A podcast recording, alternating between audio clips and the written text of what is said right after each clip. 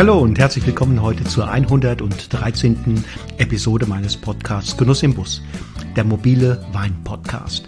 Mein Name ist Wolfgang Staud und wie immer lade ich dich ein, mich auf meinen Reisen in die Welt des Weines zu begleiten und dabei zu sein, wenn ich mich mit interessanten Typen der Wein- und Winzerszene treffe. Für die heutige Episode bin ich nach Rheinhessen gefahren, genauer gesagt nach Mettenheim, also dorthin, wo sich die Weinbaugebiete Nierstein und Wonnegau treffen. Dort habe ich Stefan Sander getroffen. Schwer zu sagen, ob Stefan tatsächlich Chef des ältesten Bio-Weinguts in Deutschland ist. Seit Jahren zumindest geht diese Zuschreibung durch die Medienlandschaft. Bestritten hat er das auch in dem Gespräch mit mir nicht. Eindeutiger belegbar ist Stefans Leistung als Rebenretter. In seinen Weinbergen rund um Mettenheim baut er seit ein paar Jahren sogenannte historische Rebsorten an.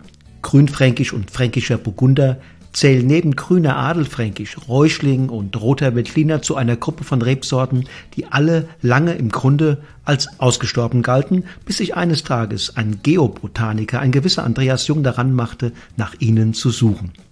Und siehe da, er wurde fündig und fand in Ulrich Martin einen Rebveredler, der seine Begeisterung für diese alten Sorten teilte. Auch Stefan Sander hat sich anstecken lassen, wurde Partner, hat zwei dieser Sorten in ausreichender Menge in seinen Weinbergen gepflanzt und vermarktet mittlerweile den dritten Jahrgang Grünfränkisch und den zweiten vom fränkischen Burgunder. Welche Erfahrungen er in dieser Zeit mit den historischen Rebsorten gemacht hat und wie die Weine daraus schmecken, darüber spreche ich unter anderem mit ihm in der heutigen Podcast-Episode. Bei unserem zweiten großen Thema geht es um die Behältnisse, die beim Weinmachen zum Einsatz kommen. Ich will wissen, wieso Stefan seit ein paar Jahren Tonamphoren einsetzt, wie sie den Wein beeinflussen und was sie von Edelstahltanks und Holzfässern unterscheidet. Sehr interessant, was Stefan dazu zu sagen hat. Also bleibt dran. Bühne frei für Stefan Sander. Los geht's.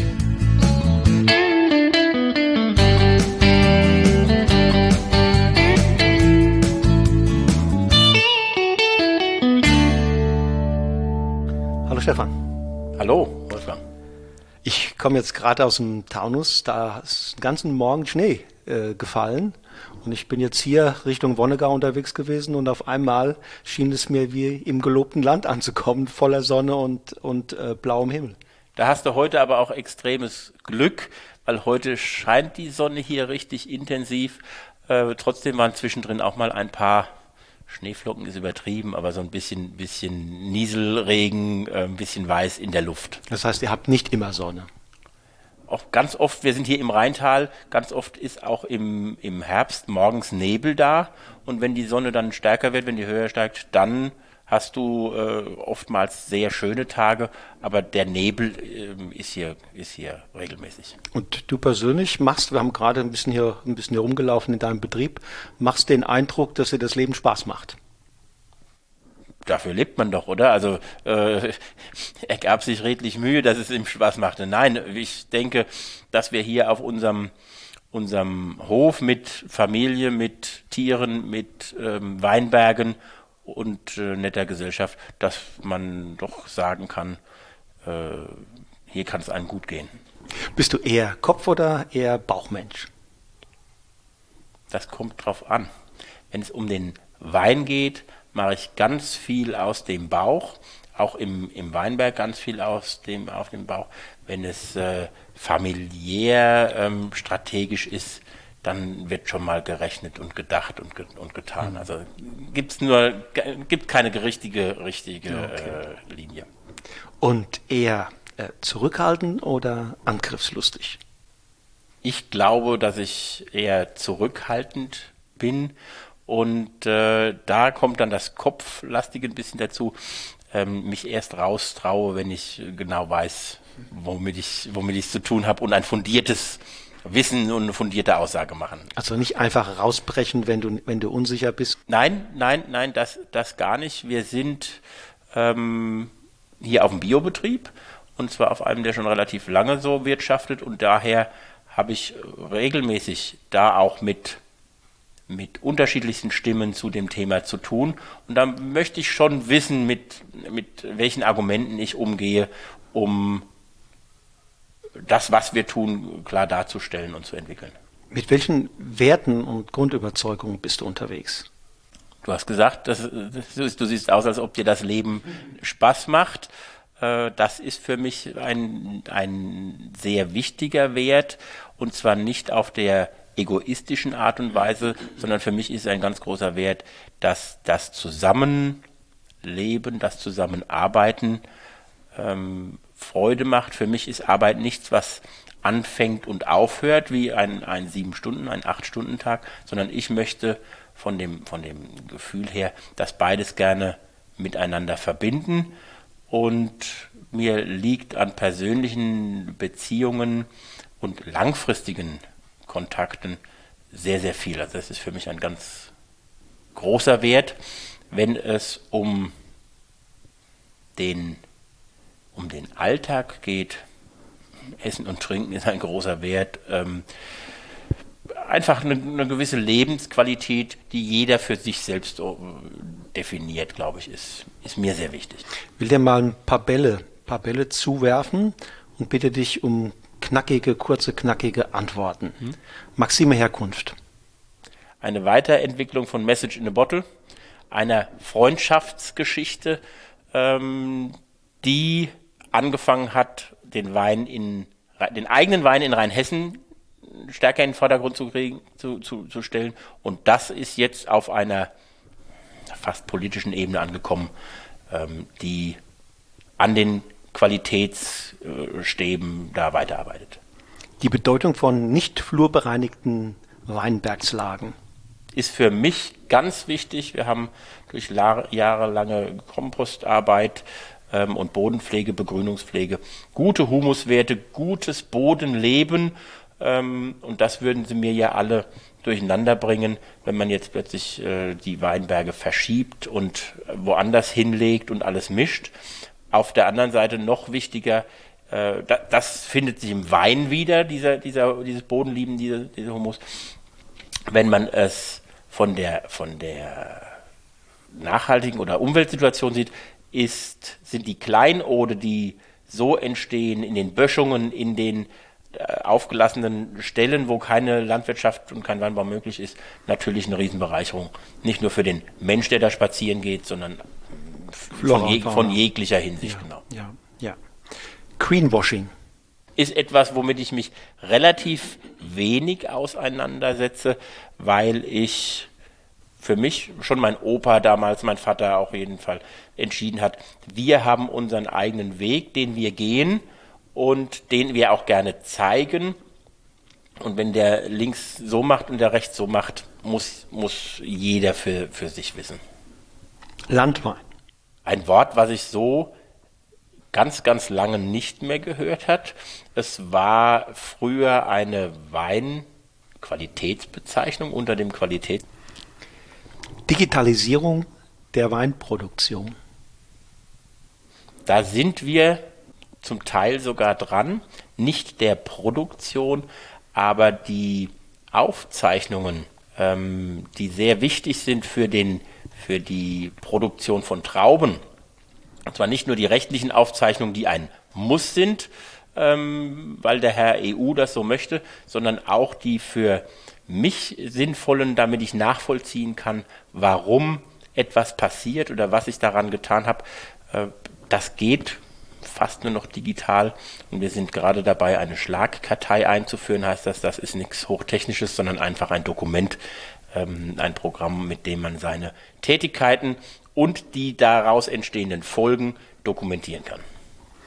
Und ähm, die Rebsortenlandschaft Rheinhessens im Jahre 2040, wie sieht die aus? Das, da, da sind wir bei, bei äh, Maxime Herkunft oder noch vorher Message in a Bottle. Ähm, da hatten wir mal die große Diskussion darüber, was soll denn in Rheinhessen die Leitrebsorte sein? Streben wir den Riesling an wie im Rheingau oder den Ruhländer wie, in, wie im Badischen? Und ich war immer ein Verfechter der Vielfalt. Nicht nur, weil mir das Experimentieren so viel Spaß macht, sondern weil der Genpool größer ist, weil die Artenvielfalt äh, größer ist. Und wir sind ähm, da schon immer Vorreiter gewesen, Neues auszuprobieren, wenn es nicht geklappt hat, auch wieder wegzulassen.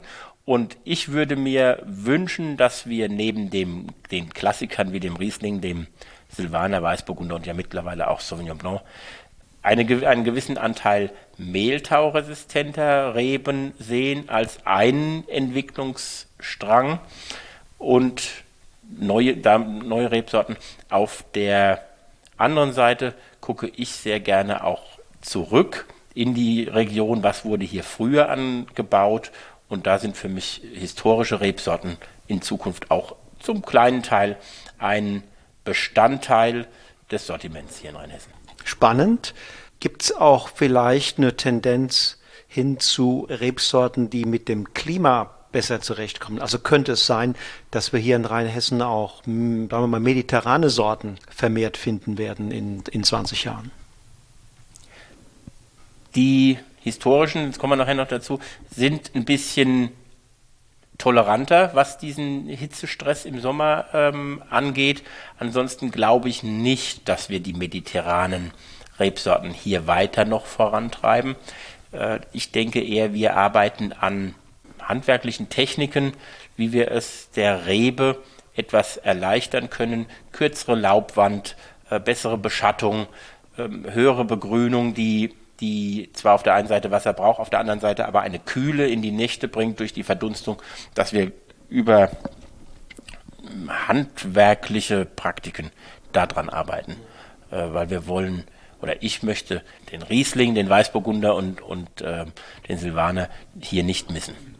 Nun hast du vorhin schon mal gesagt, ihr seid hier Bio-Weingut, ihr seid sogar seit ja, deutlich über einem Jahrzehnt biodynamisch unterwegs, aber ich glaube, ihr seid auch eines der, der ältesten Bio-Weingüter in Deutschland. Ist das richtig? Das ist äh, korrekt. Das hat uns noch keiner streitig gemacht. Das ist aber eine, das ist nicht auf dem, auf dem Mist der jetzigen Generation gewachsen, sondern mein Großvater und mein Vater haben das geboren und vorangetrieben, ähm, mit an den Richtlinien gearbeitet, äh, praktisch einen einen gangbaren Weg für einen alternativen Weinbau äh, gezeigt. Und mein, du bist ja jetzt in der dritten, vierten Generation, die das Bio sozusagen fortschreibt. Die dritte, ne? Die dritte. Die dritte. dritte. Ähm, was macht das mit dir? Ist das Ansporn? Ähm, bedeutet das auch eine gewisse Verantwortung, sozusagen in diese Fußstapfen zu treten? Da glaube ich, äh, haben wir unsere Hausaufgaben gemacht und wissen, wie wir in dieser Art und Weise Weinberge bewirtschaften können, schon relativ gut. Äh, es entstehen jedoch immer neue Herausforderungen, wie eine Kirschessigfliege, wie neu, neue äh, Themen, die auf einen, die auf einen zukommen. Oder gerade das Jahr 2021 mit überdurchschnittlich viel Regen hat uns ja auch tatsächlich gefordert. Ich sehe es gar nicht als besondere Herausforderung, sondern für mich ist es das Fundament äh, unserer Qualität, ohne, ohne die ich, ähm, ich, ich wüsste nicht, wie ich es machen sollte, ohne, ohne den Bioanbau als mhm. Grundlage. Das ist bist quasi organisch sozusagen da, da reingewachsen in diese Welt. Genau, genau. Ich bin, ähm, habe mein erstes Lehrjahr sogar hier auf dem eigenen Betrieb gemacht, weil ich ursprünglich wollte ich Informatiker oder sowas werden, ähm, war aber vielleicht nicht, nicht clever genug und dann bin ich mal Winzer geworden und äh, war danach aber auch in konventionellen Betrieben, um zu sehen, was wird denn da gemacht, wie arbeiten die anders und das hat sich für mich nicht, nicht gut angefühlt und von daher äh, bin ich, bin ich fester Vertreter äh, dieser, dieser Bewegung und auch politisch ein bisschen in unserem Verband aktiv, äh, um, um das voranzutreiben. Und wie waren die Ausbildungsjahre dann nach deinem Jahr hier bei deinen Eltern? Ich war am, am, am Kaiserstuhl, ich war dann im, im Rheingau ähm, in, in Betrieben, um auch die, die Vielfalt des Weinbaus kennenzulernen. Später in der Schweiz auf einem Spätburgunderbetrieb, Pinot Noir Betrieb, der mittlerweile auch ein äh, starker Verfechter des biodynamischen Anbaus ist beim Christian Obrecht. Also da hat äh, habe ich weit über den Tellerrand rausgeguckt und eben mir die Rosinchen vielleicht rausgepickt für hier. Mhm. Wie muss ich mir das vorstellen? Der, der Stefan als Jugendlicher. Wie, wie war bei euch zu Hause die, ich also wenn ich selbst drüber nachdenke, denke ich mir, das war ein fortschrittliches Haus, äh, ökologisch vielleicht sozusagen grün orientiert. Ging das anti-autoritär zu in der, in der Familie? Wie hat man sich da als Jugendlicher entwickelt? Ich glaube, das war modern, aber nie anti-autoritär. Also ich es war streng, streng, streng verboten, Eier an die Wand zu schmeißen oder so irgend sowas. Das verbinde, verbinde ich mit anti-autoritär. Ähm, aber uns, es war vieles möglich, wenn es in einem gewissen Rahmen des Zusammenlebens gelaufen ist. Und meine Mutter hat viele Jahre später, als ich ein Erwachsener war, irgendwann mal gesagt, wir haben das immer so probiert, dass wir euch möglichst lang Leine lassen. Aber kurz bevor es zum Absturz kam, haben wir dann mal gezoppelt. Und das fand ich eine, eine super äh, Darstellung von Geben und Nehmen. Und in, diese, in dieser Art und Weise arbeite ich im, im Betrieb, aber auch familiär sind das, entspricht das meinen Werten. Und welche Rolle spielen die heute noch, die Eltern? Oh, die, die wohnen hier auf dem, auf dem Grundstück. Ähm, meine, meine Mutter hat sich weitestgehend zurückgezogen. Mein Vater ist fast täglich hier und gerade jetzt im, im Winter eifrig am Reben schneiden. Das ist so sein Hobby. Sonst spielt er gern Golf, aber das ist halt, wenn es so nass ist und, und nicht so die ja. Sache. Und dann hat er sich hier dem Rebschnitt und äh, hauptsächlich den jungen Weinbergen angenommen und macht da ganz, ganz selbstständig. Irgendwann wollte ich mal die Auszubildenden mitgeben, habe gesagt, zeig denen mal, wie das geht. Dann sagt der Vater, nee, nee, Stefan, das machst du mal lieber selbst. Ich möchte meine Ruhe. Ich bin, ich bin alt genug, dass ich, dass ich äh, mir die Freiheit nehmen kann, alleine zu gehen. Und der, der äh, Generationenwechsel, verlief der reibungslos oder ähm, wie war das? Wie erinnerst du das? Im Nachhinein gesehen verlief er reibungslos. Ich glaube, wenn man drin steckt, sieht's anders ähm, aus. Kommt man immer an die, an die Grenzen, weil in diesen Familienstrukturen man ja sehr viel Zeit miteinander verbringt und dadurch auch viele Reibungspunkte hat aber groß, jetzt von nicht groß, von weiter weg gesehen, äh, bin ich sehr zufrieden damit, wie das von den vorherigen Generationen eingefädelt wurde und dann auch äh, umgesetzt wurde. Gibt es da aus deiner Sicht jetzt schon Learnings, wo du sagst, wenn, wenn das mal jetzt demnächst soweit ist, dass ich hier den Betrieb übergeben muss, ähm, da will ich auf jeden Fall auf diesen und jenen Punkt achten? Ich will darauf achten, dass ich nicht den Spaß verliere und habe deswegen schon mit dem, mit dem Weinprojekt in Montenegro angefangen, dass ich mich vielleicht irgendwo anders hin verflüchtigen kann und nicht äh, und auch noch, ein, noch einen Plan B habe. Erzähl doch mal zwei Sätze, was ist das für ein Projekt? In Montenegro gibt es relativ intensiven Weinbau, aber sehr dezentral in ganz, ganz kleinen Betrieben, bis auf einen uralt, äh, fast Staatsbetrieb, der riesig ist. Das größte Weingut Europas ist, ist da unten. Aber die Stru sonstigen Strukturen sind relativ unprofessionell und klein. Das Potenzial sehe ich dort aber und mit, mit Freunden zusammen arbeiten wir da an frischen Weiß- und Roséweinen und probieren deren Ideologie, dass mehr Öchsle und mehr Alkohol immer auch besserer Wein ist, ein bisschen neu zu definieren. Was mir ganz wichtig ist dabei, ist, dass wir den Wein herstellen für oder begleiten für die Leute da unten und für die Gastronomie da unten. Also es ist kein, keine Idee, den hierher zu bringen, sondern der soll da, soll da bleiben. Und, ähm, und ist auch erschwinglich für die Menschen? Du wirst lachen, die, das, das Preisniveau ist höher, als es hier bei uns ist und die Bereitschaft für guten Wein auch gutes Geld auszugeben, ist auf jeden Fall da. Wir sind noch in den Startklötzen ähm, mit allen Problemchen, äh, wenn es dann einfach darum geht, man will was filtrieren und es, es ja, ist halt gerade nichts da und ja, aber es, es macht Freude und macht mir Freude und ja. Aber ihr habt bestehende Rebanlagen übernehmen können. Wir machen das mit den Leuten dort zusammen. Sonst ist es ja fast nicht möglich, sondern man braucht jemand vor Ort. Wein ist eine sehr regionale Geschichte. Man braucht jemand, der sich mit den Klimata, mit den Rebsorten, Vranatz zum Beispiel, auskennt ähm, und kann dann sagen, okay, und jetzt gucken wir mal, wenn wir das ein bisschen so machen, dann könnten wir doch bisschen ökologischer da rauskommen, wie es dort üblich ist. Und wenn wir ein bisschen in die Richtung schieben und ziehen, dann kommen wir in eine andere Qualität oder in eine andere Stilistik erstmal. Dann, und so ist das, ein, ist das Projekt angedacht. Und von den Einheimischen, wie wird das wahrgenommen? Mehr so als ähm, Entwicklungshilfeprojekt oder mehr als Investment? Es ist ja, wenn dann kein Investment, sondern ein Kapitalverbrauch im Moment. ähm, nee, es wird, wir haben, wir haben einen, den einheimischen Winzer mit im Boot, wir haben einen Sommelier mit äh, im Boot, also wir sind da recht breit aufgestellt. Und das wird von der einheimischen Gastronomie super, super gut aufgenommen, weil die heiß auf Verbesserung des einheimischen Weines sind, weil sie oft auf gute serbische Weine, kroatische Weine zurückgreifen müssen, weil das Angebot da unten nicht besonders groß ist. Aber es gibt sicherlich einheimische autochtone Sorten.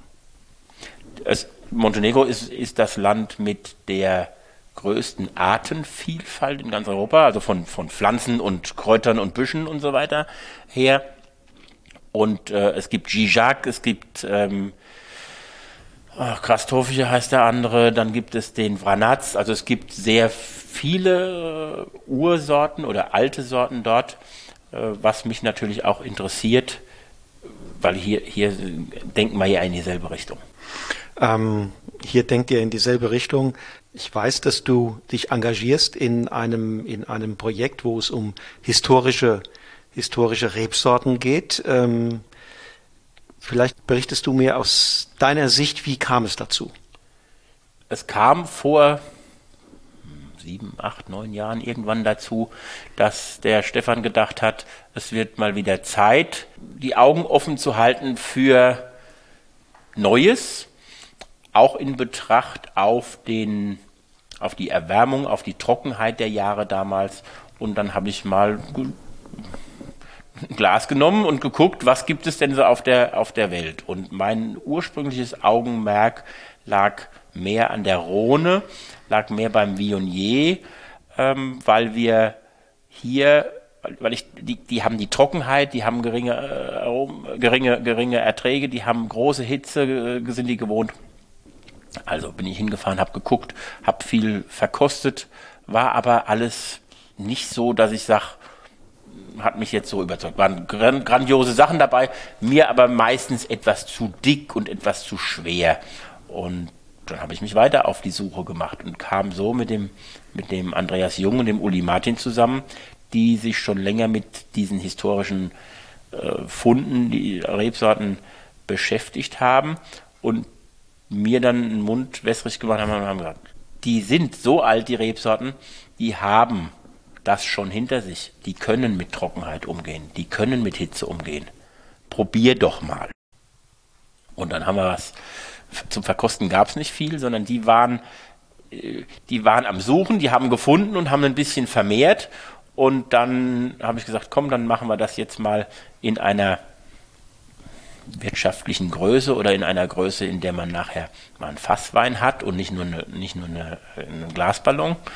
Und so haben wir mit der Sorte Grünfränkisch die ersten, lass nachdenken, 4000 Quadratmeter, glaube ich, 3500, 4000 Quadratmeter gepflanzt.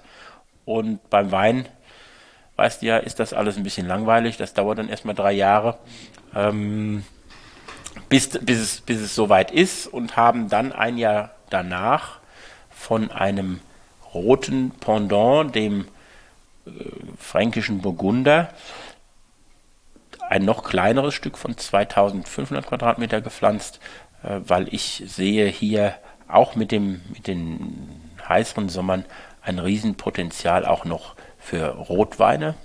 Wir haben 80 Prozent Weißwein im, im Anbau, aber ich sehe auch für die Zukunft äh, irgendwann noch wieder einen steigeren Anteil für hochwertige Rotweine. Und deswegen hat mich die, der, dieser fränkische Burgunder, die, praktisch die Ur, der Urahn des, des Spätburgunders, neu, neugierig gemacht. Und so kommen wir zu diesen zwei, zu diesen zwei äh, Kandidaten. Und jetzt nach diesen ersten Erfahrungen, wie bilanzierst du oder zwischenbilanzierst du es? Ich kann nicht sagen, warum sie ausgestorben sind oder warum sie in Vergessenheit geraten sind, weil sie von der pflanzenbaulichen Eignung, von der, von der Widerstandsfähigkeit, vom Wuchs, Geschmack super sind. Der Grünfränkisch hat im Weinberg ein bisschen die Schwierigkeit, die Trauben werden relativ ungleichmäßig reif. Man muss also zwei Erntedurchgänge machen, damit nicht die einen 120 Öchsel und die anderen nur 80 haben. Da muss man selektiv drauf, drauf eingehen. Wenn man das aber tut, super.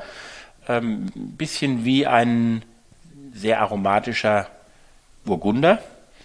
Beim Roten würde ich mich sogar noch einen Schritt weiter aus dem Fenster legen. Das ist eine, eine super Qualität. Äh, da sind, haben wir aber erst drei Ernten hinter uns.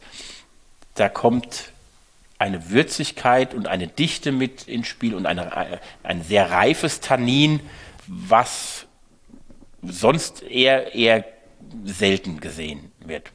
Aber damit wir, damit wir ähm, das vielleicht mal schmecken können, soll ich dir mal davon einschenken. Ja, gerne jugendlicher fränkischer Burgunder und wir haben dem den netten Zusatznamen Zeitensprung verabreicht. Seitensprung. Nein, nein, nein, Zeiten, nein, nein, nein, nein, nein, nein, wir sind doch anständig hier. Zeiten, Zeitensprung, weil die Emotion mich immer ins Nachdenken, ins Grübeln bringt. Wie war das denn damals? Wie mhm. haben die denn Wein gelebt? Mit Sicherheit anders, wie es, wie es heute ist. Und darüber kann ich gerne ins Sinieren kommen bei so einem, bei so einem Glas davon.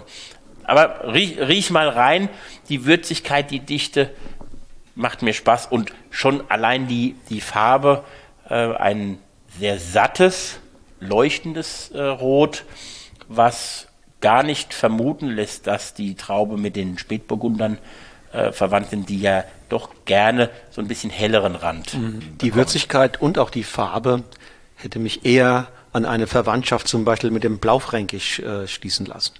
Blaufränkisch, ähm, wenn man wenn man in die österreichische Richtung geht, oder wenn man wenn man das, das Würzige in den Vordergrund sieht und das, Tannin, dann bin ich eher beim Cabernet Franc sogar noch. Auch die, die vom, von der Farbe her kann das.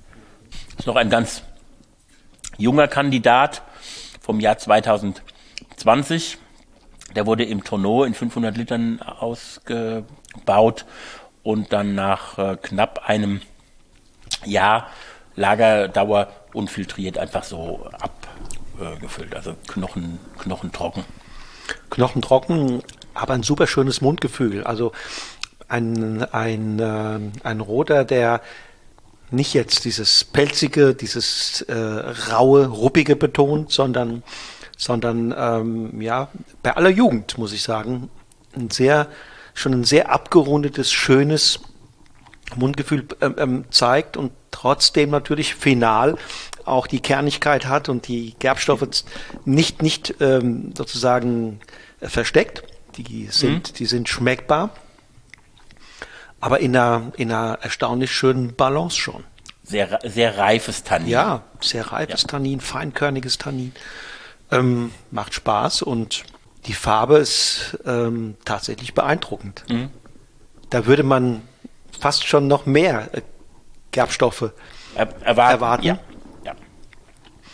Ist spannend und ich finde, ich finde ähm, klasse, dass das jetzt hierzulande auch äh, sozusagen an Schwung, an Schwung zunimmt. Diese, diese ähm, Sicht, dass alte Rebsorten dazu da sind, dass man sie äh, würdigt und nicht vergisst. Das findet sich in vielen anderen europäischen Regionen auch. Ich war gerade in Osteuropa unterwegs, aber auch in Österreich. Ich war in äh, der Schweiz, da, zum Beispiel in der Deutschschweiz jetzt äh, hier und da wieder mal ein Weingut, das sich dem Räuschling. Räuschling und den Kompleter. Ja, den Kompleter, Kompleter in, in, in, in Graubünden. Ja. Äh, die sind zwar alle noch, das sind noch äh, sozusagen kleinste Mengen. Ja aber äh, die Qualitäten überzeugen. Mhm. Und ich bin sicher, dass die junge Generation, die, die jetzt da so allmählich äh, sich um die Dinge kümmert, gerade auch Spaß an diesen, an diesen Sorten hat und das, dass die Bestände wieder zunehmen. Wir, wir haben uns entschieden, im Frühjahr jetzt auf äh, nochmal 2800 Quadratmetern dieselbe Traube nochmal anzupflanzen, weil er mich in den letzten Jahren überzeugt hat. Was nicht ganz so überzeugend ist, ist der äh, Ertrag. Ähm, allerdings hatten wir da auch in den letzten zwei Jahren ein Jahr sehr kühle Witterung in die Blüte. Und das ist wohl was, was er nicht so gerne mhm. hat. Dann waren die, die, die, Trauben sehr zusselig und locker, äh, weil eben, wie wir sagen, verblüht ist, also äh, ein paar nicht befruchtet wurden und rausgefallen sind. Und im letzten Jahr, in 2021, äh, war der Ertrag auch nicht berauschend, weil die Witterung eben schwierig, schwierig war. Es ist keine, keine ähm, einfache Sorte, also vom Anbau, aber der, der, der Wein ist wirklich eine, eine Wucht und das macht mir Spaß. Absolut. Und ich glaube, da, das ist ja das Wichtige. Das ist das Wichtige. Und das war ja möglicherweise auch der Grund, wieso sie fast ausgestorben oder im Grunde genommen als ausgestorben galt, weil sie eben im Anbau äh, nicht ganz einfach ist. Und ja. die Winzer haben natürlich irgendwann geguckt, äh, was ist einfacher, was führt regelmäßig zur Reife und wo haben wir mehr Last, als dass wir Freude haben mit dem, mit dem Ertrag. Ja. Ja. Und wenn man jetzt aber mit anderen Qualitätsüberlegungen daran geht und sagt, ich habe die Kapazität, da auch ein bisschen auch mit, mit weniger Ertrag zurechtzukommen, dafür aber die finale Qualität äh, in die Höhe zu schrauben und das honoriert der Markt auch. Ja. Äh, vor 100 Jahren hat der Markt das wahrscheinlich nicht in dem Sinne ähm, honoriert und insofern bin ich zuversichtlich, dass, dass man mit diesen Sorten da vorankommt. Ich bin da, ich bin da fest von überzeugt.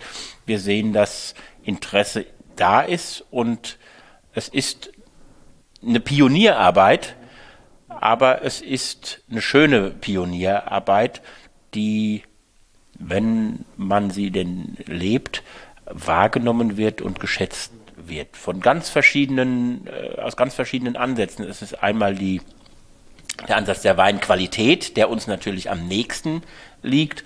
Es ist aber genauso äh, der, der botanische oder biologische Ansatz, wenn ich sage, ich kultiviere alte, alte, wie bei alten Apfelsorten oder so, ich kultiviere da wieder Sachen, wie sie vielleicht im Mittelalter da waren und bereichere damit auch das absolut, Angebot und absolut, die Vielfalt. Ja, absolut.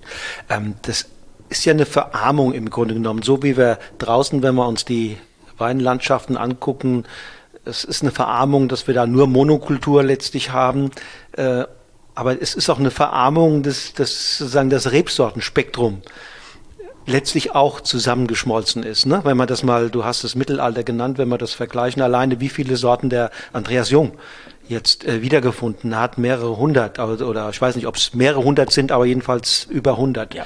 Äh, und, und wir begrenzen im Grunde genommen uns auf Riesling, äh, so schöner ist, mhm. und Weißburgunder und, und noch ein paar andere. Ähm, Glaube ich, dass, dass das alle Menschen, die ein bisschen Spaß am Wein haben, äh, hochgradig interessieren wird, äh, dass es da jetzt auf einmal wieder andere Sorten gibt, die auch hier in dieser Region eine Geschichte haben. Und das, das Schöne ist, dass wahrscheinlich ein Riesenunterschied zu eben dem Mittelalter. Mittlerweile kann man drüber reden, man kann es erfahren, man ist mobil, man kann es kennenlernen, wenn man sich dafür interessiert. Dann setzt man sich eben ins Auto und fährt mal zum Sander oder irgendwo hin, wo, wo ähm, ein Schwerpunkt darauf gelegt wird. Zum, zum Beispiel hier über, dem Rhein, das, das Vino Zentral, die ist ein, ist ein Weinhändler. Darmstadt. In, ja, in Darmstadt. Die haben richtig Spaß auch an, an diesen Sorten. Und mittlerweile gibt es dafür ein Interesse, aber auch die Möglichkeit. Spannend wäre noch zu wissen für mich, ähm, sind diese Sorten denn auch im Hinblick auf die äh, diversen Krankheiten, die Reben ja hierzulande befallen, ein Stück weit, ein Stück weit äh, nicht resistenter, äh, aber vielleicht robuster oder gibt es da wenig Unterschiede? Gegen, gegenüber der Fäule, der Botrytis, sind beide Sorten, die wir jetzt im Angebot haben, robust. Der rote noch äh, viel stärker als der weiße. Gegen, den, gegen Kälte sind sie relativ robust, also äh, Frostgeschichten. Ähm, tierische Schädlinge, gerade auch der rote, weil er eine sehr dicke Beerenschale hat, sehr, sehr harte, äh, harte kleine Beeren. Keine Estraube. Nee, nee, nee, nee, nee. Da muss man richtig kauen und dann hat man das Pfeffrige und mhm. das macht, macht äh, Freude. Jeder, jeder, ähm, der die, der die dicken Sultana-Estrauben aus dem Supermarkt gewohnt ist, würde, würde den Kopf schütteln und würde es überhaupt, würde es als Johannisbeere betitulieren, weil es so klein ist und so hart oder als Blaubeere. Und äh, gegen den, gegen den Mehltau sind sie anfällig. Da hat mhm. sich leider nichts getan. Okay, ja. Das kann man aber relativ gut auch erklären von der Historie. Dieser Mehltau kam ja erst vor gut 100 genau. Jahren genau. aus genau. dem gelobten Land Amerika, Amerika zu ja. uns. Und diese Reben stammen ja von vorher. Also die wurden mit Mehltau Kam nie in Kontakt. Kam nie in Kontakt damit ja. und deswegen gibt es auch, gibt's auch keine, keine Resistenz dagegen. Ja. Also das stilistische Spektrum bereichern Sie. Ja. Und die Diversität im Grunde genommen in unseren Weinbergen auch? Das mit, das mit Sicherheit. Ja. Und dieser, dieser wird sehr spät erst reif, verfärbt sich sehr spät und hilft damit auch ähm, den immer früher werdenden Herbst ein bisschen nach hinten rauszuziehen, mhm. was gerade bei, wenn die Temperaturen zu hoch sind, macht Traubenlesen auch nicht richtig Spaß und Weinverarbeitung, ja. was da absolut von Vorteil ist. Also auch äh, im Hinblick auf die Erwärmung? Mit, mit, also die zwei, mit denen wir zu tun mhm. haben, machen da beide einen, einen sehr guten Eindruck. Gibt es diese Sorten denn letztlich ähm, nur hier in Deutschland oder waren das Sorten, die auch in anderen europäischen Regionen, sagen wir mal Mitteleuropa, äh, östlich von uns, ähm, auch eine Geschichte haben? ich glaube, dass diese, diese Geschichte noch sehr lokal hier verankert ist und eben mit der Person des, des Andreas Jung und des Uli Martins zu tun mhm. hat. Der Andreas ist aber ja so versiert, dass der die auch den Werdegang, wo die Rebsorte ursprünglich mal herkam, nachvollziehen kann und ist da so weit, dass wohl viele Ursprünge im asiatischen Raum sogar liegen, vor über 8000 Jahren, glaube ich. Ähm, das ist mir dann, eine Nummer, mir dann persönlich eine Nummer zu groß. Äh, mich interessiert, was hat hier stattgefunden und äh, vor allen Dingen, was passiert heute mit unserem jetzigen Know-how, mit unserer Ahnung von Humusgehalten im Boden, von Niederschlagsmengen, von ähm, genauen Aufzeichnungen, wann ich ernte und wie ich ernte, selektiere, entrappe. Also mit den ganzen Techniken, Praktiken, die wir heute im Weinbau kennen, was kann ich heute aus so einer Traube Absolut. machen? Das ist der, das Absolut. ist für mich der, das Spielerische dabei. Absolut. Das Handling ist heute sehr viel ähm, erfahrener, versierter und insofern ähm, ja bin ich überzeugt, dass man auch aus diesen Sorten mehr rausholen kann, als dass man irgendwann zu einem Ergebnis kommt. Es war schon gut, dass die Altvorderen aufgehört haben, sich mit ihnen zu beschäftigen. Das Besondere ist ja, dass wir die heute reinsortig ausbauen. Das gab es ja früher gar nicht. Mhm. Äh, es war ja früher so, dass fast jeder Weinberg im gemischten Satz stand, mhm. damit sich die Rebsorten gegenseitig unterstützen. Mhm. Und egal wie das Jahr denn war, eine gewisse Ertragssicherheit stattfand. Im einen Jahr war der Frost, dann hat halt diese Sorte überlebt und die andere Sorte nicht. Im nächsten Jahr war es zu trocken, dann hat diese Sorte überlebt, die andere nicht. Aber zum Schluss hatte man immer ein Fass Wein im Keller. Und das rein, dass man es reinsortig erleben kann, das ist wirklich neu. Würdest du denn sagen, mal jenseits von dieser rein sicherheitsorientierten äh, äh, Gemischtpflanzung, ähm, es gibt vielleicht sogar zukünftig, jetzt mal, wenn wir äh, nach vorne gucken, mal für dich einen Grund zu sagen, vielleicht sind das zum Teil ja auch wirklich gute Cuvée-Varietäten. Das, das ist so. Da möchte ich aber selbst gerne erst noch ein bisschen mehr probieren. Und äh, beim Reinkommen hast du vielleicht gesehen, unten, unten steht eine, eine Flasche ähm, vom, vom Uli Martin aus seiner Minimalsproduktion ähm, Hartblau, wo ich einfach mich auch nochmal mit äh, dran, dran ähm, ausprobieren möchte, erstmal kennenlernen. Unsere Pflanzung ist immer so ein großes Projekt, das ist ja immer angedacht für, wir ernten dann 20 Jahre oder 30 Jahre, also das muss wohl überlegt sein. Da steht jetzt ganz aktuell nichts an. Wie gesagt, mit dem fränkischen Burgunder, das, das dehnen wir ein bisschen aus. Aber ähm, ich will es nicht, nicht ganz von der Bettkante äh, stoßen. Hartblau hast du gerade. Ist das nicht die Ursorte oder eine der Ursorten? Das ist wohl der, das ein Elternteil von relativ, relativ vielen, ja. Da haben wir aber das, was ich bis jetzt davon probiert habe, nicht die Eleganz und das Samtige, was man in diesem Wein hier jetzt findet, sondern der äh, macht, glaube ich, in den meisten Fällen seinem Namen alle Ehre. Zieht an die Schuhe aus. So. Mehr oder weniger, ja. Mir fällt gerade ein schönes Zitat von dem, von dem Alexander Humboldt ein. Der hat mal gesagt, nur wer seine Vergangenheit kennt, hat eine Zukunft. Und äh, die Beschäftigung mit diesen historischen Rebsorten ist ja vielleicht auch unter diesem Gesichtspunkt äh, äh, ein Stück weit zu verstehen, oder? Es ist auf jeden Fall eine, eine Grundlage für eine Entwicklung in die Zukunft, dass man weiß, was diese Sorten, die schon hunderte oder tausende Jahre auf dem Buckel haben, was die leisten mhm. können. Ähm, also es ist eine, es ist ein, eine Spielwiese. Und ist das eine von dir oder gibt es noch andere Winzer, die, die ähnlich involviert in dieses, in dieses junge Projekt sind? Es ist nicht nur eine von mir, aber man, man ähm, mit, der, mit dem Grünfränkisch hat der Heiner Sauer in der Pfalz in Böchingen auch schon länger zu tun ähm, der Klaus Scheu in Schweigen-Rechtenbach.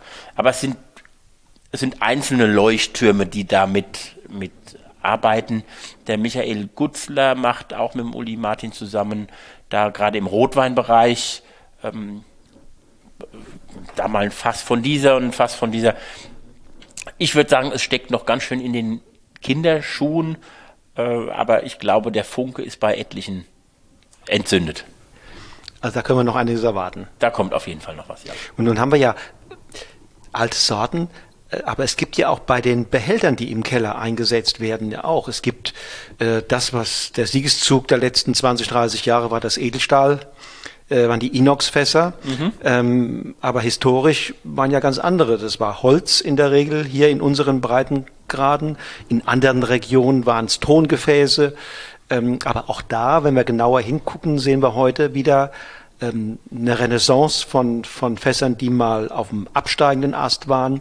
Äh, und sogar ein Materialmix wird immer, wird für viele Winzer immer interessanter. Wie ist da deine Meinung zu?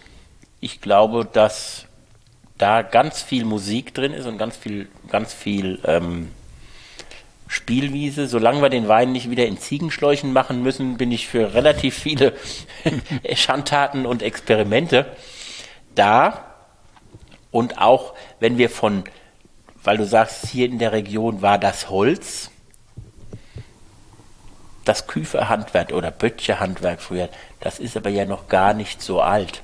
Also hier war irgendwann auch mal das Tongefäß oder gehe in den Odenwald, den wir hier aus dem Fenster sehen. Der Bembel als äh, Steinzeuggefäß hat da eine große Tradition. Ich gehe da allerdings hin zu sagen, früher war es halt so, man hatte in einer Region diese Art Gefäß. Heute gehen wir wesentlich gezielter mit diesen Materialien um und erwarten im Gegenzug etwas von dem Material, außer dass es unseren Wein aufbewahr aufbewahren ja. soll, also nicht ein, nicht ein reines Lagerbehältnis, sondern wir arbeiten ganz gezielt mit unterschiedlichen Materialien, um gewisse Charaktere im Wein zu unterstützen oder zu stärken. Am meisten verbreitet das das Inox-Fass neutral wie eine Glasflasche.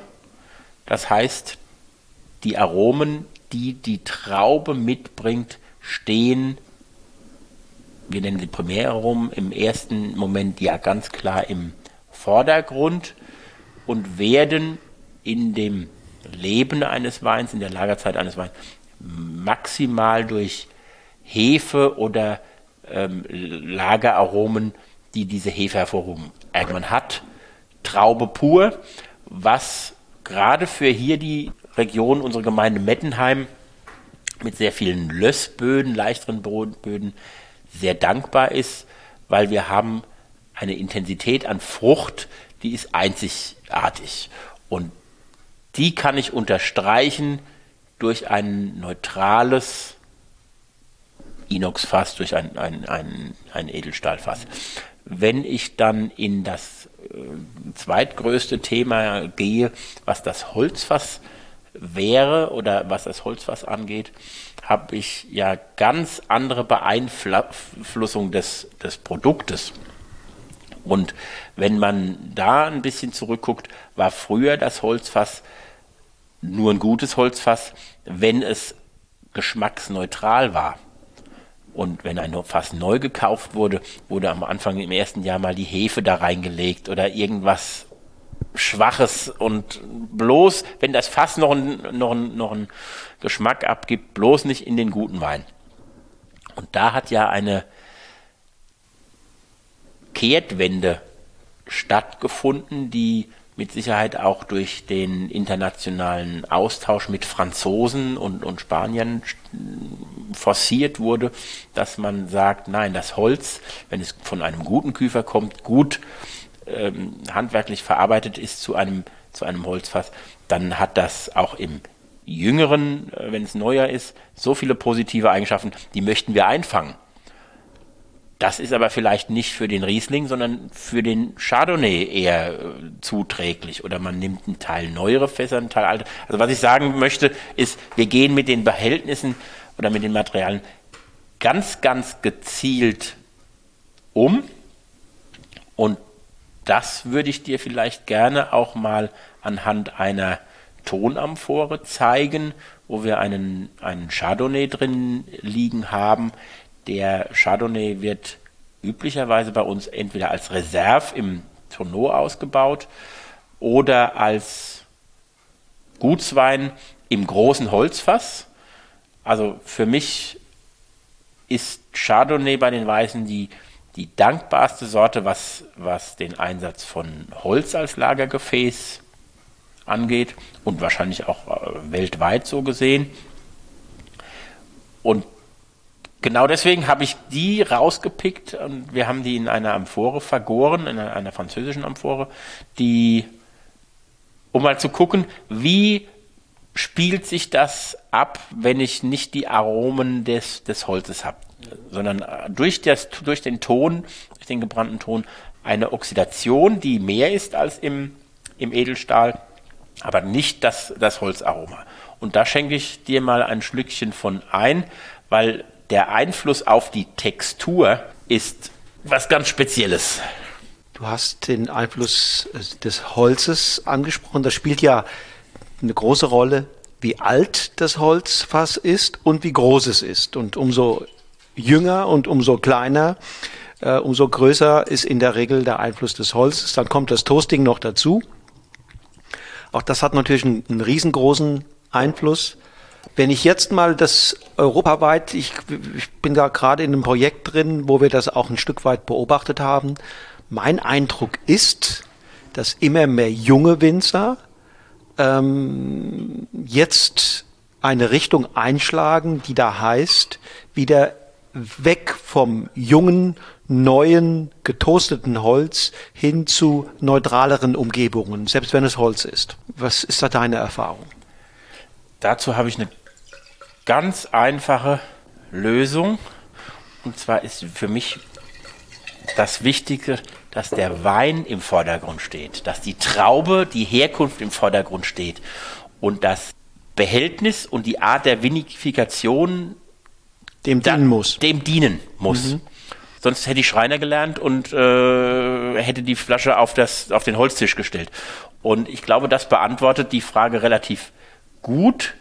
Ähm, es ist nicht die Lösung, dass ich nicht mich auf die Suche begebe und es ausprobiere, was besser passt, weil äh, das weiß, weiß vorher keiner. Aber die Zeit, als vor 25 Jahren die ersten Barrikfässer in Rheinhessen plötzlich auftauchten aus, äh, aus Frankreich. Und es wurde auf dem Etikett auch deklariert, im Barrik gereift. Die ist Gott sei Dank vorbei und wir sprechen mittlerweile von dem Wein und nicht, ich will einen aus dem Barrik.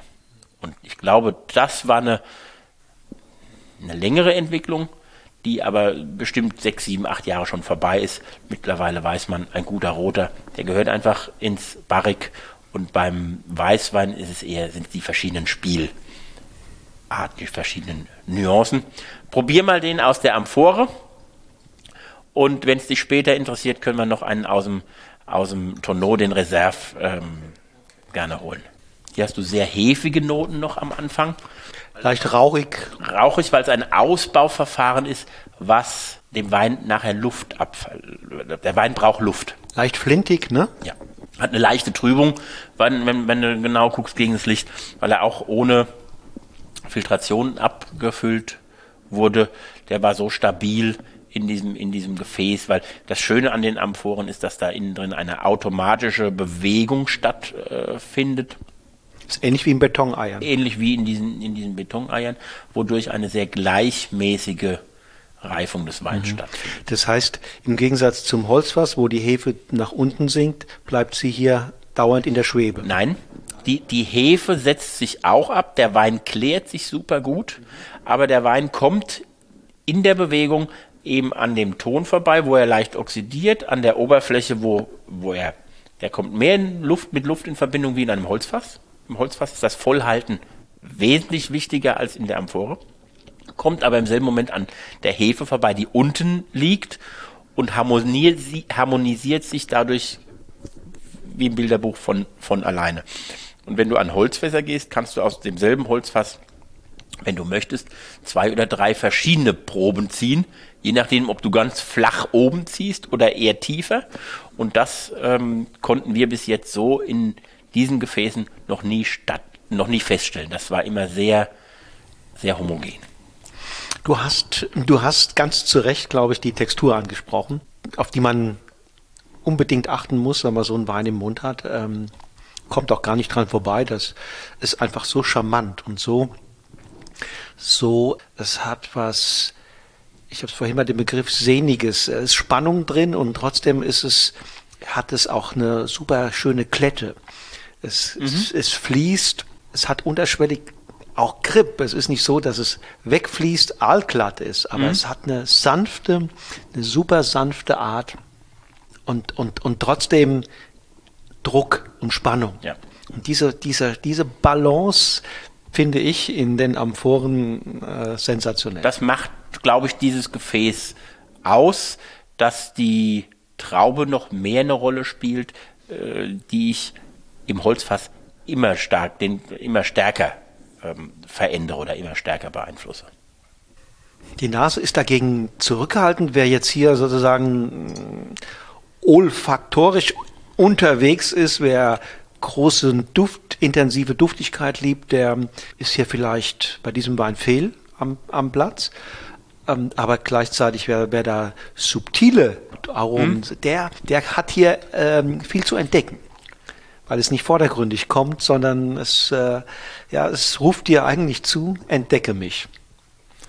Wir hatten hier intern, wir trinken hier ja auch Wein, mit, mit der, den, den Kollegen die drei Chardonnays, die wir produzieren, nebeneinander mal aufgemacht, um ähm, ich sehe Wein immer als Vergleich ähm, am einfachsten. Wenn du sie nebeneinander stehen hast, tust du dir viel leichter, sie zu beschreiben, als wenn du nur einen da hast und musst aus dem Gedächtnis raus äh, einen Bezug, einen Bezug zu irgendwas herstellen. Haben wir die alle drei?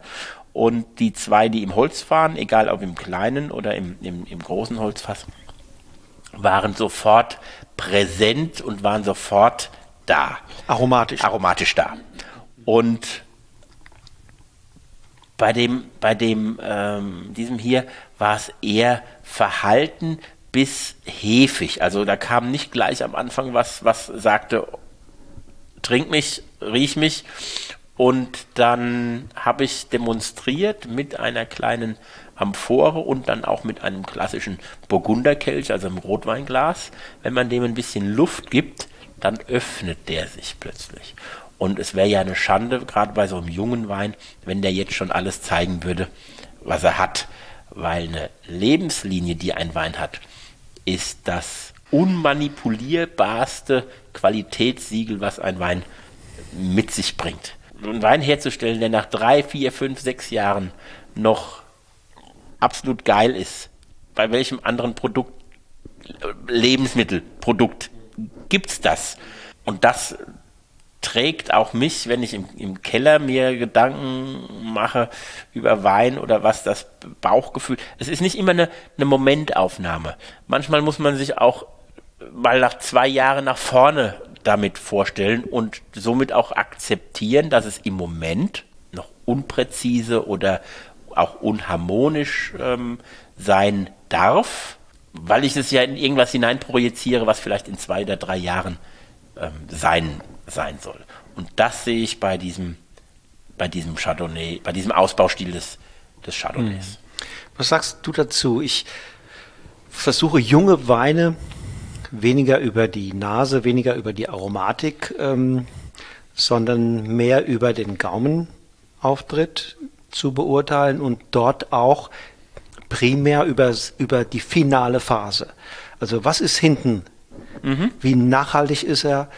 Ist er, ähm, kommt da eine gewisse, sagen wir mal, Salzigkeit auch, auch mit ins Spiel? Hat er Grip? Hat er Druck? Hat er Spannung? Und alles andere, wenn ich da sage, ja, da ist viel Musik drin, da in diesem Finale, mhm. dann gehe ich im Grunde genommen zuversichtlich zurück und sage, die Dinge, die vorher jetzt noch nicht 100% stimmig sind, die werden, das ist eine Frage der Zeit. Aber wenn hinten sozusagen keine Musik drin ist, dann ist das auch kein gutes Zeichen für die Entwicklung äh, des Weines in, den, in, den, in der ersten Hälfte und in der Aromatik viele Weine sind heute Schmeichler. Die sind sehr vordergründig und was du dahinter fragst, sind mehr innere Werte, sind mehr langfristige Qualitätsmomente, die wir nur, die wir schwerer oder wir müssen mehr dafür wissen, um sie beurteilen zu können. Ähm, aber es sind die, es sind die Charakterzüge des Weines, die die Qualität maßgeblicher beeinflussen als eine vordergründige, nasale Wahrnehmung, die, die nur Frucht ähm, betonend ist. Und äh, ich glaube, dass, das, dass da ein großer, großer Punkt drin ist, dieses zu beurteilen. Man braucht dann aber auch beim Wein probieren mehr Zeit. Man muss den länger im Mund lassen und sich nicht vom ersten Augenschein gleich äh, blenden lassen. Ist überhaupt eine super gute Empfehlung, finde ich, sich beim Weintrinken Zeit zu nehmen. Beim, beim Trinken sowieso, aber, aber mein Bezug war so auf das, auf das Probieren auch gedacht, ja, ja. wo äh, selbst auch ich lasse mich ganz schnell hinreiten, kurz dran gerochen, boah, und das wird dem Wein ja überhaupt nicht gerecht, sondern es ist so ein erster Momenteindruck, so, so ein erster kurzer Klick. Und ich glaube, ähm, da ein bisschen mehr Zeit oder wie wir es letzte Woche gemacht haben, dann mal ein bisschen in eine, in eine Karaffe. Und zwar nicht in, in, in so eine Rotweinkaraffe, sondern in eine Weißwein, in eine schlanke Karaffe, dreimal geschwenkt und in ein großes Glas. Und plötzlich sieht man, oh, ich habe es mit einem Lebensmittel zu tun, nicht weil es ähm, ein Lebensmittel zum Essen ist, sondern weil es lebt. Der Wein lebt und das zeigt er eigentlich auch gerne, dass er lebt. Und wir im, in der Produktion, wir wissen das, wir, wenn wir unsere Proben ziehen, wenn wir vergleichen, mhm. wir, wir wissen das. Leider kommt dieser Charme und dieses, dieses Finesse ähm, beim Konsument nur sehr selten an, weil man braucht dafür ja, äh, manchmal hilft ein bisschen Anleitung, dass einer sagt, mach doch mal probier doch mal. Dasselbe, was der, was der Sommelier im Restaurant ähm, sagt, wenn er, wenn er zu dem Gericht eben das, den und den Wein empfiehlt. Genauso ist dieses Spiel, braucht er jetzt Luft oder braucht er, braucht er keine? Oder in der Flasche ist ja 0,75 drin. Man kann ja mal einen Teil drin lassen und einen Teil ein bisschen lüften. Und ich glaube, das ist das, was unser, unser Produkt so spannend macht, mhm. ähm, dass, es, dass es sich verändert. Es wäre diesen Produkten zu wünschen, dass sie auch noch mehr sozusagen auch Breitenwirksamkeit entfalten, weil wir machen uns nichts vor. Es ist in der Breite ähm, auch zum Teil natürlich mit den mit den Edelstahltanks ist es gekommen, aber natürlich auch mit, mit den Reinzuchthäfen, mit den Aromahäfen ist da in den letzten 20 Jahren so eine Entwicklung in Gang gekommen, die Weine in den Markt gespült haben, an denen natürlich eine ganze Generation sozialisiert worden ist. Ja.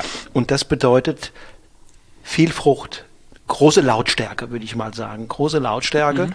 Und wenn dann sowas Feines, Elegantes, Zurückhaltendes dir begegnet, ja, wenn du nur Menschen begegnest, die Musik machen und trommeln und laut und, und schreiend unterwegs sind, dann fällt einer nicht auf, der still da ein kleines Liedchen zwitschert. Und so, so vergleicht das. Ja. Das ist so ein leiser Typ. Ja. Und ähm, ja, du hast gesagt, es braucht Zeit, manchmal ein bisschen, ein bisschen auch Begleitung. Mhm. Ähm, dann können diese Weine unendlich viel viel bieten. Ich mag diese Möglichkeit. Für, für uns ist der, der Bioanbau die, die Basis von Jetganse, von allem. Nur, nur mit, mit Bio ähm, können wir diese, diese Weine so herstellen.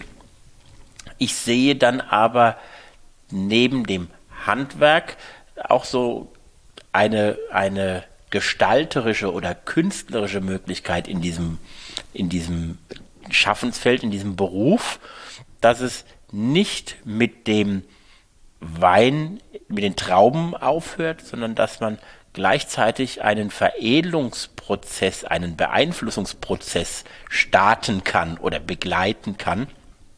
Wir können nichts in den Wein hinein interpretieren, was er nicht von der Geburt her mitbringt, aber wir können es fördern, wie man ein, ein, ein Kind fördert oder ein, ein Haustier eben ein bisschen zieht und ähm, dann mit dem, mit dem Kind oder mit dem Haustier dann auch mehr Freude hat, wenn man es ein bisschen beeinflusst hat. Ich glaube, das ist bei den Weinen ähnlich. Man, es ist nur gut, wenn man den hat, der es einem erklären kann, was er auch damit verfolgt hat. Es ist erklärungsbedürftiger wie, wie 0815 aber 0815 ist halt auch langweilig. Und nochmal zurück zu deinen Behältern, die du einsetzt. Würdest du sagen, die Amphoren ist im Moment eher eine kleinere Spielwiese oder denkst du daran, denen noch ein größeres äh, Gewicht, einen größeren Anteil in der Zukunft ähm, zu geben? Dass es, dass es litermäßig ein größerer Anteil wird, ist, glaube ich, schwierig. Aber die, die Experimentierwiese wird ausgedehnt und unser Sohn Lukas, der gerade in der, in der Winzerausbildung ist, hat sich mit dem Hersteller nochmals in Verbindung gesetzt, gerade relativ aktuell, weil wir für die nächste Ernte da nochmal zuschlagen wollen und wir uns mit dem Hersteller jetzt über, auseinandersetzen. Ähm, ich hätte Spaß dran, mal einen Spätburgunder auch da drin reifen zu lassen. Wie, was bringt mir die Textur ohne das Aroma? Wobei bei Rotwein sind wir wieder auf einer, ist ein, ist ein, ist ein glaube ich, ein schwierigeres ähm, Feld. Aber da ist noch Musik drin und wir werden da in kleinen Schritten, so wie es eben uns möglich ist, daran, daran weiter rühren. Dann auch vielleicht im Mix oder? Wir, wir haben den, den Grünfränkisch, diese historische Rebsorte, die uns erst, die, die für mich die Rechtfertigung war, so ein altes Gefäß überhaupt zu kaufen. Weil ich gesagt habe, wenn ich so eine historische Rebsorte habe, dann will ich auch ein historisches Gefäß dazu. Das war für mich die innere Rechtfertigung für diese Investition. Und der ist aus den Amphoren mit ein bisschen aus dem Edelstahl. Mit Holz zusammen hatte ich es bis jetzt nur im kleinen Maßstab für mich selbst probiert. Da hat der, ist der Funken für mich noch nicht, ähm, noch nicht da. Ähm, aber, aber dass man die Frucht ein bisschen klarer hat, als es jetzt bei dem Chardonnay, das kann man erreichen, indem man 25 Prozent aus dem, aus dem Stahltank und damit, damit einfach ähm, spielt.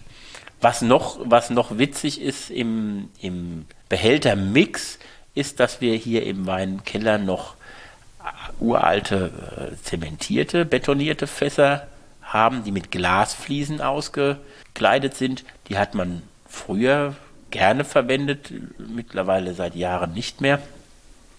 Aber da schwebt mir vor, auch wieder mit zu experimentieren, gar nicht wegen dem des, der, der, des Materials, sondern mehr deshalb, weil die in das Erdreich reingebaut sind und dadurch eine sehr gleichmäßige Temperatur ähm, mit sich bringen. Und ich glaube, dass das die Weine sehr vital halten kann. Und das wäre für mich was, ähm, vielleicht im Rosé-Bereich, mhm. wo, wo, wo, wo, noch ein bisschen Spiel drin wäre. Nun hast du ja verschiedene Rebsorten, hast verschiedene äh, Terroirs, verschiedene Lagen und wenn ich mir das Sortiment angucke, natürlich auch, auch eine gewisse Sortimentshierarchie. Mhm. Ähm, wenn du jetzt mal auf dieses Sortiment guckst und auf die, dein, dein Portfolio guckst ähm, und guckst gleichzeitig auf die Behälter, die du einsetzt, gibt es da eine Korrelation zwischen Basissegment und Edelstahl und umso und umso höher wir im, im, in, deiner, äh, in deinem Portfolio kommen, umso eher wird auch Holz eingesetzt? Prozentual wahrscheinlich im Weißweinbereich schon. Rotwein muss alles im Holz gewesen sein, sonst ist, ist es für mich kein Rotwein. Ähm, Im Weißwein prozentual wahrscheinlich schon, aber auch beim Gut Chardonnay spielt Holz eine ganz große Rolle für mich.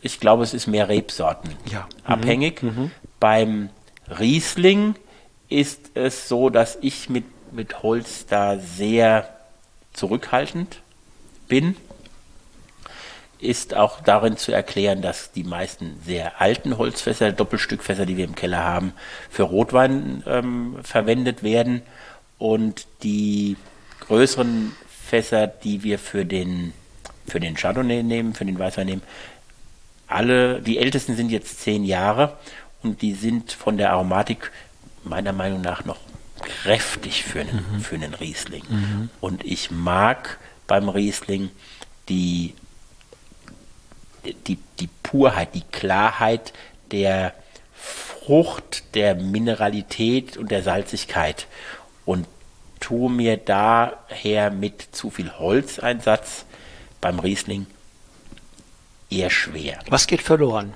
Wenn ich ein älteres Holzfass habe, gar nichts. Aber wenn ich diesen leicht rauchigen, süß, süßlich, diesen, diesen vanillig, dieses Holz ähm, mit Toasting noch da, äh, geht für mich die, die Präzision etwas verloren, die ein Holzfass bei einem Chardonnay und bei einem Weißburgunder absolut steigern kann.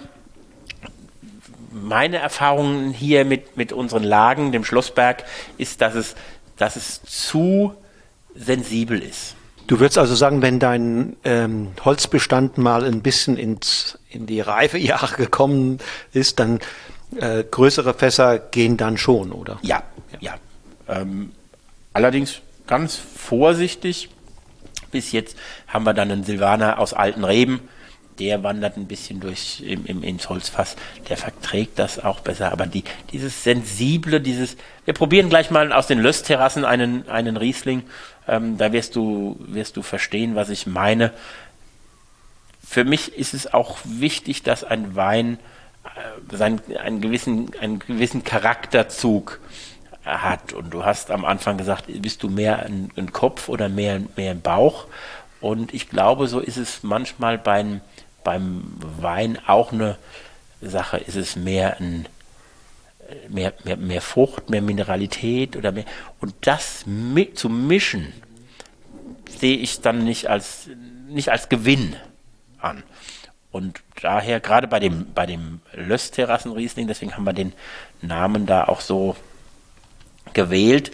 Ähm, die Herkunft ist Lössboden, also fruchtbetont.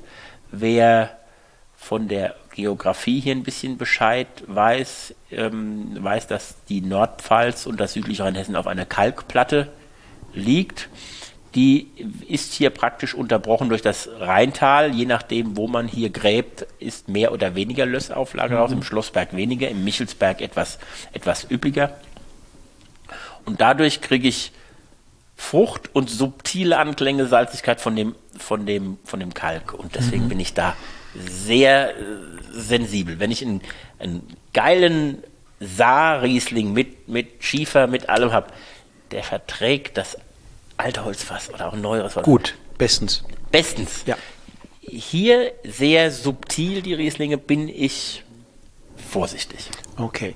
Die lokalen Bedingungen, aber auch natürlich sozusagen die das Bauchgefühl des Stefan Sander, der hier auch natürlich Handschrift zeigt und, und, und letztlich auch ein, ja, darf er ja auch, muss er ja auch ein Ideal von seinem Riesling im Kopf hat oder im Bauch. Ja.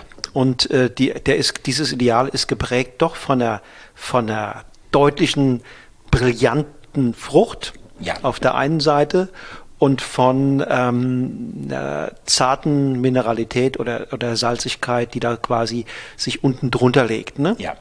Und das Ganze soll nicht zu sehr, was ja im Holz wohl oder übel auch passiert, eine, eine andere es ist eine andere Art von Oxidation, ne? äh, die stattfindet, auch wenn ja. es subtil ist. Ja.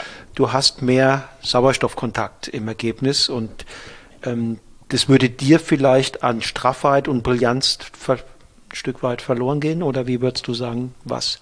Gerade in, bei, bei jungen Weinen mhm. wahrscheinlich mhm. Äh, diese, diese, diese, ich nenne es Präzision, aber du hast recht, es ist eher die Straffheit, die, das, das Pure, das Gerade, was ich, was ich da suche. Wenn der Wein drei, vier Jahre reifer ist, ist es wahrscheinlich auch schon wieder anders. Ja, vielleicht wird nach dem Alter dann das sogar auch egal, wie er wo er, wie er gemacht worden ist. Das kann sich mit dem Altern kommen andere Prozesse, die oft diese Dinge überlagern. Ja. Ja, die, die, die Tertiäraromen, die reife Aromen spielen dann natürlich eine riesengroße Rolle. Sollen wir denn mal aus dem, von dem Löss? Sehr gerne. Stefan, jetzt weiß ich, was du meinst mit deinem Löss und deinem Riesling und deinem, deiner Ausbauart. Ähm, wir haben hier aus meiner Sicht eine wunderschöne Kombination zwischen Fruchtkomplexität. Es ist keine Frucht für mich, die so wahnsinnig extrovertiert aus dem Glas geschossen kommt, aber es ist, wenn man sich damit beschäftigt, eine ungeheure Frucht, eine Komplexität, die einem mhm. da begegnet auf der einen Seite und ein wunderschön zarter, im positiven Sinne zarter, fokussierter Gaumenauftritt. Also da ist eine einerseits eine straffe, aber das ist auf eine gewisse Art ganz charmant und zart. Mhm. Das ist so, als würde da einer so ein kleines bisschen Understatement, bewusst Understatement betreiben wollen und hat so was noch ja Jugendliches auch jugendlich im Sinne von von äh, unverbraucht ganz rein rein ist mhm. ein guter Begriff. Sub, subtil ist ja, das für mich. Ja, ja, erstaunlich. Mhm. Es ist nicht laut, es ist ähm, die, die, die Eleganz, die, die ich hier finde. Aber, aber, aber viel Frucht. Ja, ja. Und zwar eine, zwar eine Mischung von, von reifen gelben Früchten und trotzdem noch ein bisschen diese, diese Zitrusgerbstoff, diese Zitrus, Grapefruit, ähm, was sich dann im Geschmack wiederfindet. Und dann natürlich am Gaumen hast du hinten draus so Salzzitronen. Mhm. Ja, wunder, wunderschön äh, Grapefruit, Grip. Aber alles auf eine sehr zarte, feminine Art. Mhm. Viele Rieslinge haben ja auch ein Stück weit auch was Maskulines. Da ist mehr, da ist so mehr Schmackes drin, die Pfälzer. Ja. Wow. Hier, ja. das ist auf eine sehr ja, wenn es ein Instrument wäre, wäre es ein sehr, wäre es was Zartes. Ja, das wäre eher die, eher die Violine wie die, wie die Bratsche. Auch die tänzelnde Prima Ballerina, das ist was, ja, die wird nicht geschunkelt. das ist, ein, das ist ein, ein, ein, ein guter Vergleich. Aber ich glaube, du kannst an diesen drei extremst unterschiedlichen ähm, Charakterweinen äh, sehen, was ich in meiner Idee des Weinbaus verfolge. Ich will den Wein im Vordergrund haben, nicht die Ausbauart und will durch mein Handeln, durch die richtige Erntezeitpunkt, ähm, Lagenwahl, Gefäßwahl, das unterstützen. Mhm. Also die, die Anlagen, die im Weinberg sozusagen gegeben, gewachsen sind, zur Entfaltung bringen. Richtig, richtig. Die Grundlage, habe ich ja vorhin gesagt, ist der, ist der ähm, Bioanbau hier. Und ich bin da auch ein ganz starker Verfechter der fruchtbaren Böden. Also nicht wie was man im Priorat als äh, her, als als die die, Kar die absolute Kargheit ähm, hat auch einen anderen hat auch einen Sinn, aber einen anderen. Sondern für mich ist es ähm, mit, mit der Klaviatur des gegebenen Spielen das fördern und die, die Böden ins Arbeiten bringen, ins Aufschließen der Mineralien, weil nur wenn sie aufgeschlossen sind, wenn ich Bodenleben habe, erst dann kann die Pflanze sie aufnehmen. Und das ist ja schon mal die Grundbedingung, damit sie in die Traube kommen kann und ich sie nachher auch unterstützend äh, ausbauen kann. Und von daher ist für uns das, das Bodenleben war schon beim, bei meinen, bei meinen äh, Eltern und Opa, es ist die Grundvoraussetzung. Das ist, glaube ich, äh, eine gute Voraussetzung, hier am, am Ball zu bleiben und zu sehen, was, was fordert uns denn in der, in der, in der Zukunft. Wie geht's weiter? Du hast gerade gesagt Zukunft. Was sind die nächsten Schritte, die nächsten Projekte, die du vielleicht schon angeleiert hast oder, oder anleiern willst? Heute Morgen ist die Prowein abgesagt oder verschoben äh, worden und es ist eine Zeit, die im Moment absolut keine richtige Planung zulässt. Das finde ich cool, weil jetzt können wir ja noch mehr machen, was wir wollen, weil es ist ja eh man weiß nicht, wann man es vorstellen kann, man weiß nicht, ob es wahrgenommen wird. Für, für mich ist das, was wir hier tun, auch in kleinem Maßstab von gesellschaftlicher Bedeutung, jetzt nicht für die Bundesregierung Deutschland, aber vielleicht Kooperationen hier in Mettenheim mit zwei Kollegen, der eine für den Kompost, der andere und äh, menschliche Kooperationen, das Fundament da ausbauen, um die Aufgabe der, der Zukunft. Das ist nicht gleich für den Konsument schmeckbar und endet nicht gleich in einem, in einem Produkt, macht aber den Betrieb selbst solide und stark und nur dann kann der Wein strahlen. Willst du sagen, diese Corona-Krise, jetzt mal Krise, hat dazu geführt, dass die Menschen wieder näher aneinander rücken? Ich will nicht sagen Schwarmintelligenz, das wäre jetzt zu weit gesagt, aber dass man die positiven Ideen von verschiedenen bündeln kann. Und der eine kann eben besser mit der Rebe umgehen, der andere kann besser, dass man sich da guckt, wie man, wie man, wie man zusammenkommt. Im selben Zug bin ich ein ganz starker Verfechter meiner eigenen Philosophie. Die hast du an drei Weinen jetzt geschmeckt.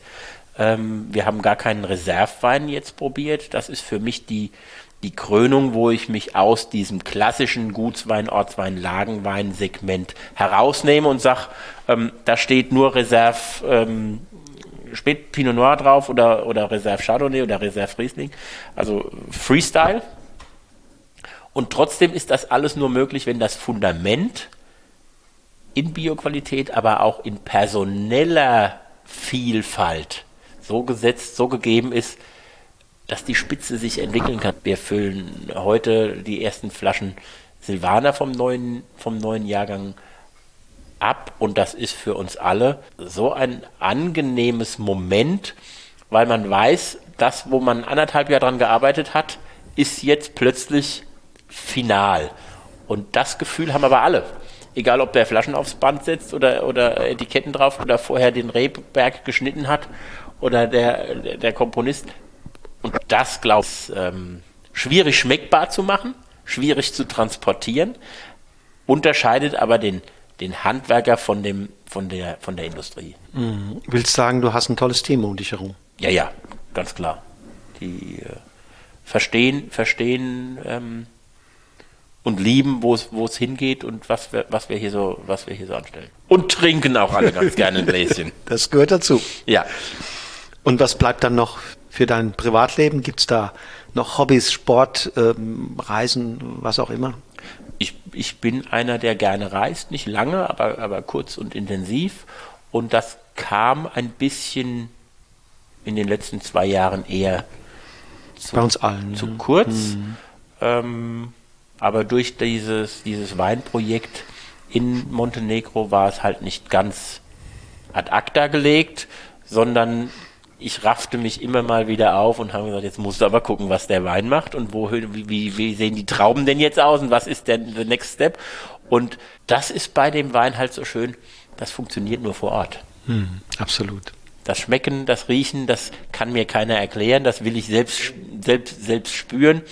Und ähm, das hat mir, hat mir Freude ähm, bereitet und ich hoffe, dass wir da auch wieder in offenere Wege gehen, weil das ist zurzeit schon ein bisschen, bisschen deprimierend. Und wenn ihr abends hier zusammensitzt, du und deine Frau, auch der, der Große, wenn er, wenn er da ist, äh, wird da Sanderwein getrunken, Rheinhessenwein oder was machst du gerne auf? Das kann fast alles sein, wenn du unten nachher rausgehst, über dem Kühlschrank guckst, da ist, da ist, sind Franzosen dabei. Ich bin sehr, sehr klassisch orientiert und bin dann ein, ein, Liebhaber von guten Loire-Wein. Und jetzt der, der Lukas bringt natürlich auch mal ein Fläschchen mit oder hat mal ein Interesse und das ist äh, Lebensqualität.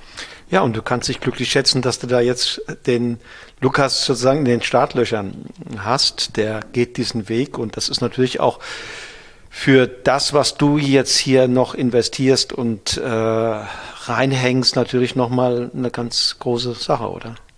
Es macht auf jeden Fall sehr viel Spaß, es zu begleiten. Nicht zu steuern, sondern zu begleiten.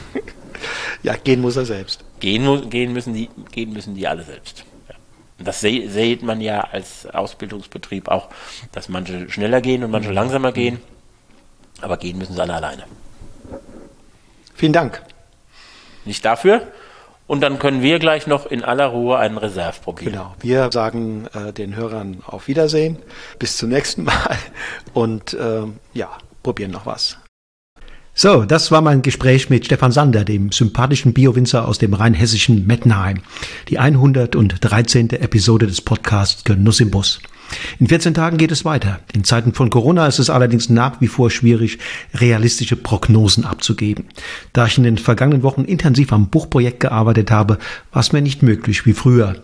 Episoden vorzuproduzieren. Aber ich bin zuversichtlich, dass am 4. Februar die nächste Ausgabe von Genuss im Bus an den Start gehen wird. Lass dich überraschen, wer dann am Mikrofon Platz nehmen wird. Wenn mein Wunsch in Erfüllung geht, wird es eine Frau sein. So viel sei verraten. Ich freue mich auf jeden Fall, wenn du dann wieder einschaltest. Bis dahin wünsche ich dir eine gute Zeit und sage für heute Tschüss und auf Wiedersehen. Und nicht vergessen, lass es dir schmecken.